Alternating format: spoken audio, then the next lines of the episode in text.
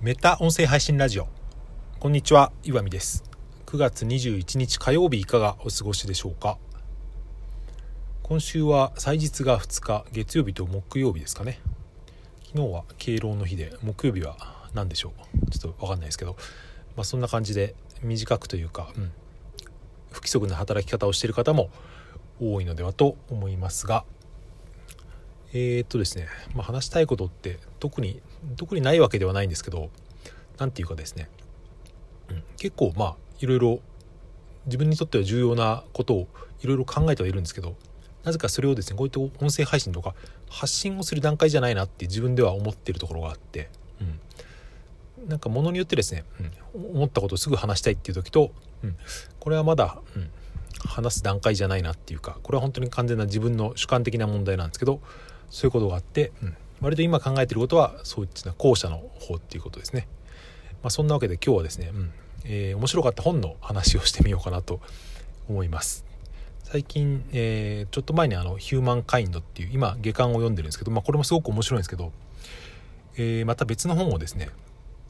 読み始めてそれがめちゃくちゃ面白いので、うん、この興奮というかですね、まあ、自分の中でその、うん、噛み砕く意味をが大半なんですけど、うん、話してみたいと思います、えー、まず何の本かというとですね「コンテナ物語」っていうこれはマーク・レビンソンさんっていう方が書いたですねコンテナってあの輸出とかに使われるあの海を運ぶですねあのでっかい鉄の箱のコンテナなんですけど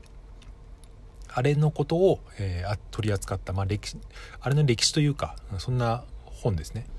今これ Google っていうか調べてみたら、うん、2006年の本ですごい古いですね。僕は知らなかったんですけど、うん、こんなに面白い本があったのかって。これ誰が紹介したのか多分 Twitter かなんかでですね、うん、誰かがその言及してるのを聞いて、うん、ちょっと調べてみたらすごい面白そうだったので。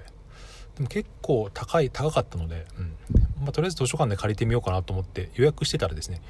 その先約があって、うん、結構、ま、待ってたんですよね。で忘れた頃に届いて、うん、届いて、まあ、自分で取りに行ったんですけどそれを読み始めたらめちゃくちゃ面白いってですね、まあ、この話をしてみたいと思います。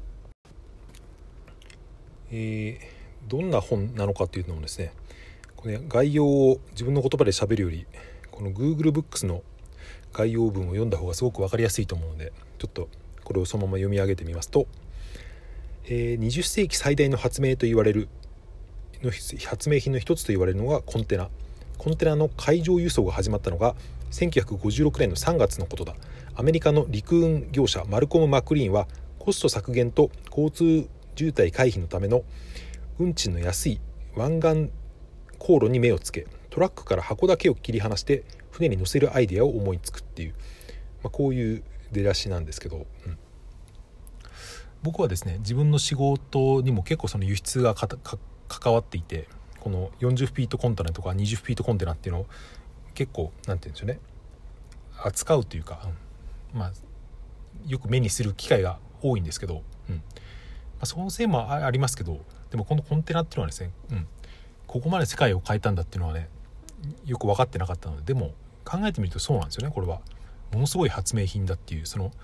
言うんですかねその世界を変えたっていうことなんですけど。それでまあ、えー、僕が一番その何て言うか感銘を受けた何て言うんだろうこれなすごく納得したというかびっくりしたというか ちょっとよく分かんないですけどそれはですねこういった、まあ、その世界を変える発明っていうのが起こった時に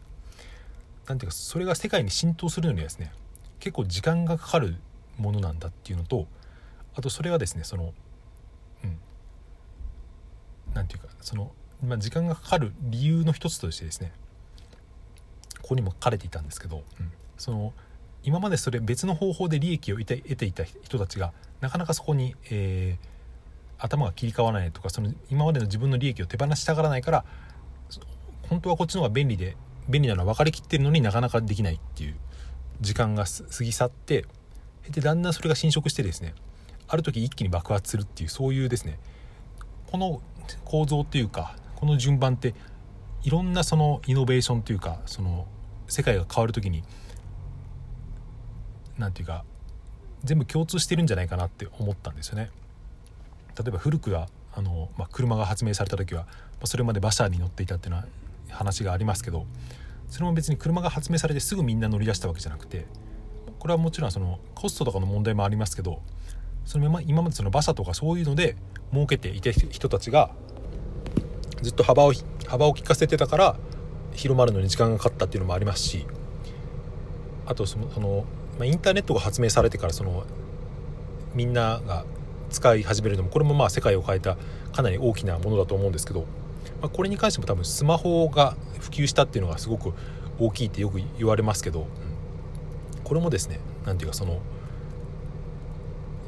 そのネネットが発明されたこと自体がまあ一番のイノベーションなわけですけどインターネットっていうのが。それがですね爆発的に広まるにはいろんな条件とかその適用される環境っていうのが必要っていうことですね。それで、うん、このコンテナの場合はですねあのどのぐらいこれを説明していいのか分かんないですけどコンテナってつまりですあの鉄のバカでかい箱をあのトラックで引っ張ってるのを見たことがあると思うんですけどあれってですね、まあ、海外に